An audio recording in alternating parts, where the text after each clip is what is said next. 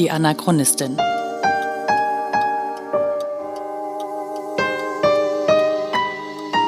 Ein Podcast über die Lebensgeschichte des Widerstandskämpfers Theo Hespers und seiner Nachfahren. Folge 30. Organisierter Widerstand und der Paragraph 175.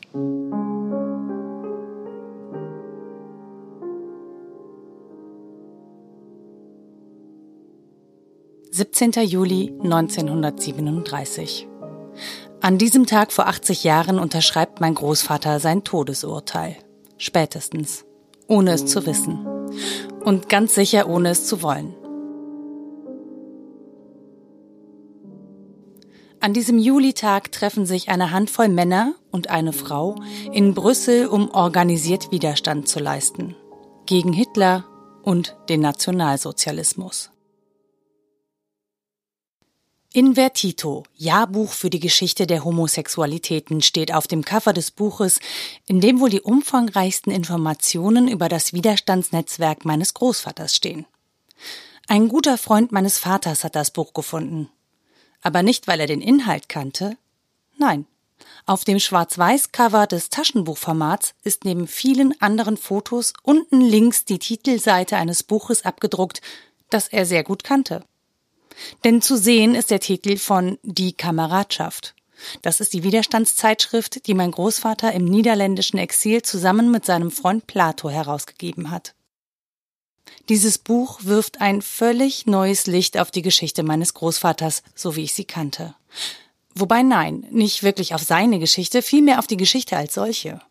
Denn als mir mein Vater das Buch vor zwei Jahren in die Finger drückt, habe ich nicht im Ansatz eine Ahnung, was mein Großvater mit der Geschichte der Homosexualitäten zu tun haben soll. Gut, sein Freund Plato mit bürgerlichem Namen Dr. Hans Ebeling war schwul. Nicht praktizierend, wie mein Vater immer sagt. Aber sonst?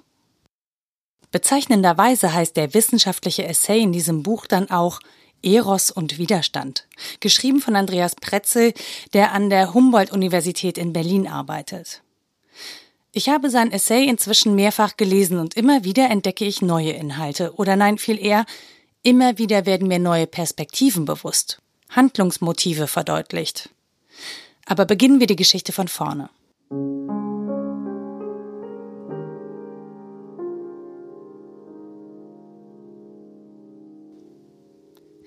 Am 17. und 18. Juli 1937 treffen sich führende Köpfe verschiedener bündischer Organisationen und Parteien in Brüssel.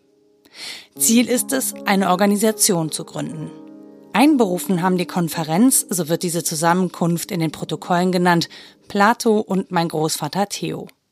Hinzu kamen Arnold Littmann, Publizist aus Berlin, Eberhard Köbel aus dem Exil in London, Karl Otto Pätel, der war im Exil in Paris, und die alle waren als Vertreter der Jugendbewegung da. Dazu kam Johann Stoffers, der im Exil in Brüssel lebte und zur SPD gehört, und Erich Jungmann, der inzwischen in Amsterdam untergekommen ist und ein KPD-Funktionär war. Sie waren als Vertreter politischer Organisationen eingeladen. Ein weiterer Teilnehmer dieser Zusammenkunft war Gerrit Alders. Der Niederländer hatte Kontakte zur niederländischen Jugendbewegung und war ein Freund von Plato. Internationale Gäste gab's auch. Bill Carrot und Vincent Duncan Jones waren vom British Youth Peace Assembly dabei, also dem britischen Friedenskomitee.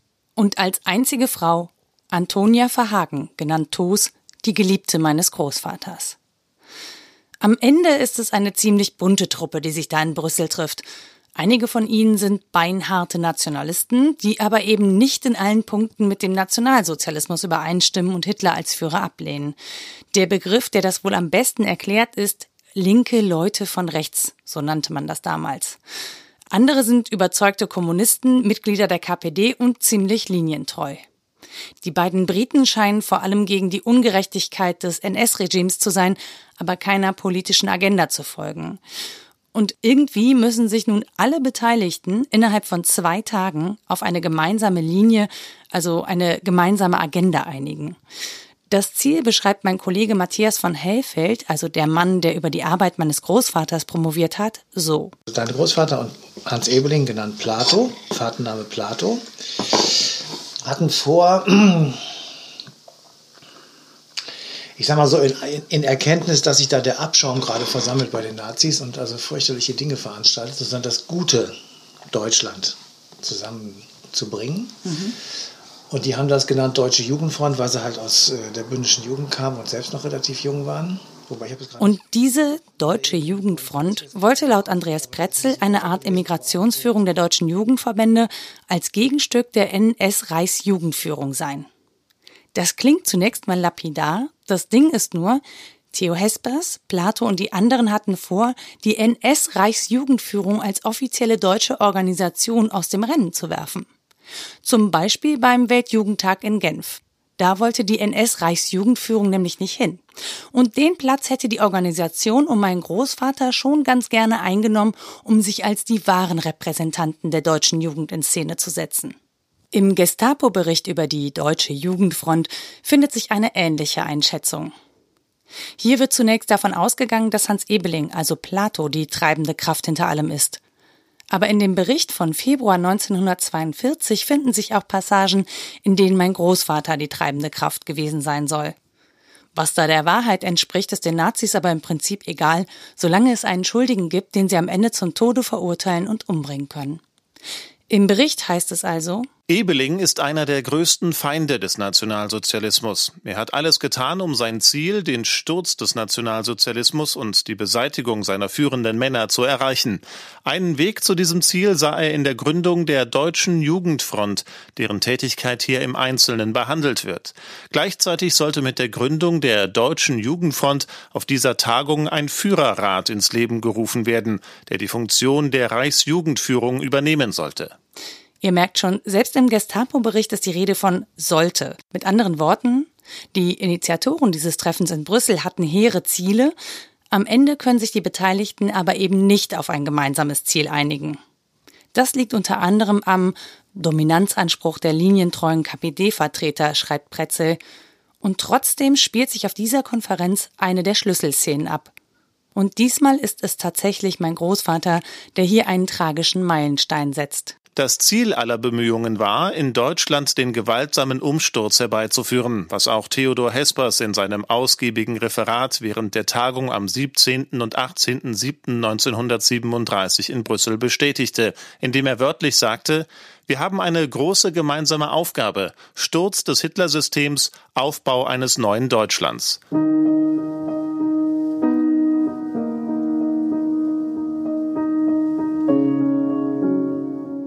Es ist ein einziger Satz, den er bei dem Treffen gesagt haben soll, der zu einem der Hauptanklagepunkte werden wird. Es ist ein Satz. Zugegeben ein gewaltiger, aber es ist nur ein Satz. Jedes Mal, wenn ich daran denke, frage ich mich, was, wenn ich irgendwann irgendwo in meinen Veröffentlichungen einen Satz stehen habe, der irgendeiner zukünftigen Regierung Anlass geben könnte, mich zu einer Strafe zu verurteilen? Was dann? Und vielleicht habe ich das sogar schon getan.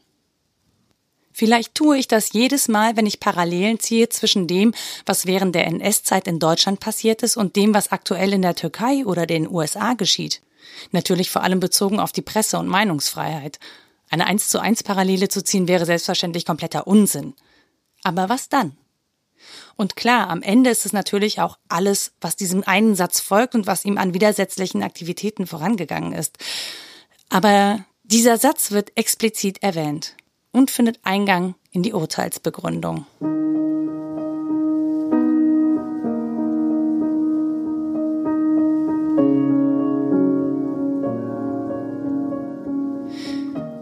Die Frage, die ich nun sehr lange vergessen hatte zu stellen, war, Woher wusste die Gestapo eigentlich davon?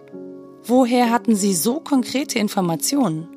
Denn mein Großvater bestreitet in seinen Verhören, überhaupt ein Referat gehalten zu haben. Er bestreitet sogar, dass es überhaupt eine Organisation mit dem Namen Deutsche Jugendfront gab, ebenso übrigens wie Selma Meyer.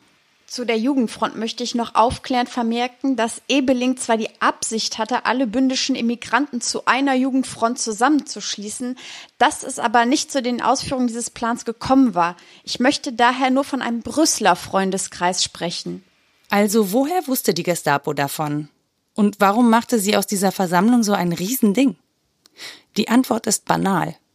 Es gab einen Maulwurf. Einen Verräter. Und hier schließt sich der Kreis zum Essay von Andreas Pretzel im Jahrbuch für die Geschichte der Homosexualitäten. Der Verräter war Arnold Littmann, der zum Zeitpunkt des Treffens in Brüssel 36 Jahre alt war. Im Essay heißt es, Teilnehmer der Brüsseler Konferenz war auch Dr. Arnold Littmann, der ab 1913 Mitglied und Führer in der Berliner Pfadfinderbewegung gewesen war und sich 1933 mit einem NS-Märtyrerbuch den Nationalsozialisten verschrieben hatte. Littmann war also ein überzeugter Nazi. Hätten mein Großvater und vor allem Plato das nicht wissen müssen? Hätte sie das nicht vorsichtiger sein lassen müssen? Warum in aller Welt laden Sie jemanden ein, der den Nationalsozialisten schon so früh so nahe stand? Die Antwort, sie hielten ihn für geläutert. Aus gutem Grund.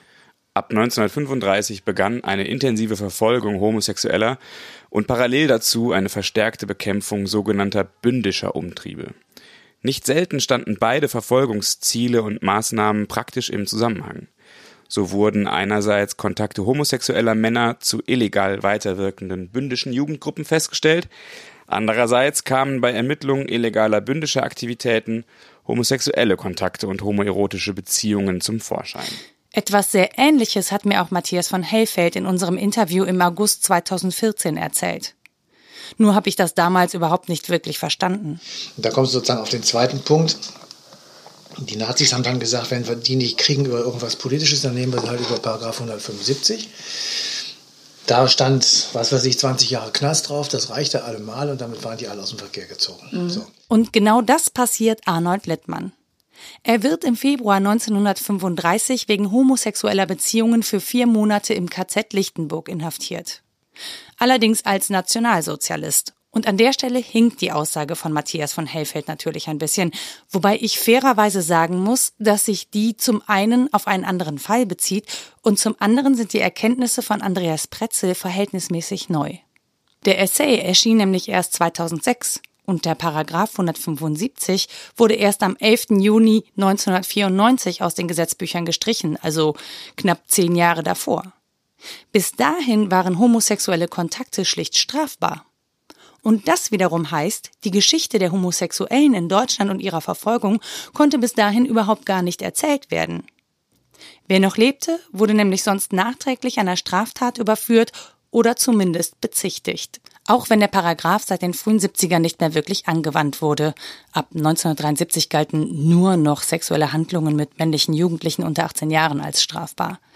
Andreas Pretzel schreibt dazu, das homophobe gesellschaftspolitische Klima bis in die 1980er Jahre hat mehrere Generationen geprägt und die Geschichtsschreibung nachhaltig beeinflusst. Es ist nicht schwer zu erraten, warum.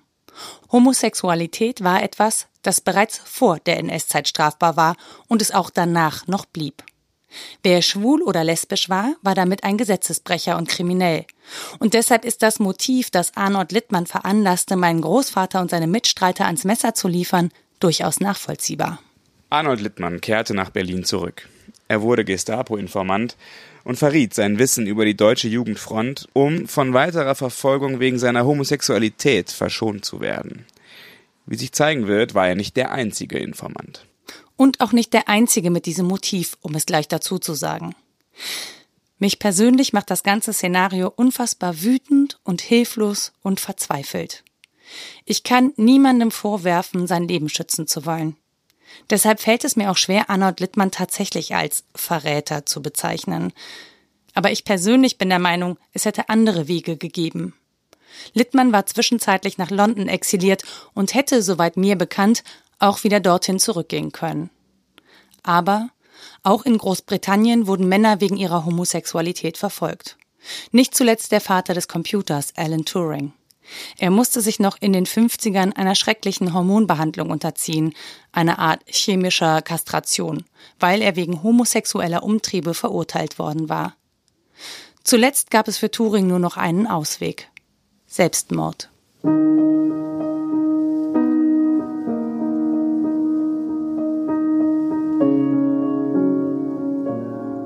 Und hier setzt meine Hilflosigkeit und Verzweiflung ein. Denn ich frage mich schlicht, Warum? Warum müssen Menschen wegen ihrer sexuellen Orientierung in eine existenzielle Notlage gebracht werden? Warum musste das dazu führen, dass mein Großvater ans Messer geliefert wird? Ob Littmann dachte, mein Großvater wäre in Holland sicher vor Verfolgung oder hat er einfach Leben gegen Leben aufgerechnet? Ich würde ihn das gerne fragen. Aber natürlich lebt Arnold Littmann nicht mehr. Und selbst als er noch lebte, er starb 1983, hätte er es wahrscheinlich doch nicht erzählen können oder wollen. Weil sein Leben als schwuler Mann nun einmal kriminell war. Und so habe ich letztendlich selbst Mitgefühl für diejenigen, die meinen Großvater verraten haben. Bei aller Wut. Aber die Vergangenheit kann ich eh nicht mehr ändern. Es kann niemand mehr gerettet werden. Aber die Gegenwart und die Zukunft haben wir in unseren Händen. Und auch wenn der Zusammenschluss im Juli gescheitert ist, die Geschichte meines Großvaters und auch die des von ihm organisierten Widerstandes im Ausland geht jetzt erst so richtig los.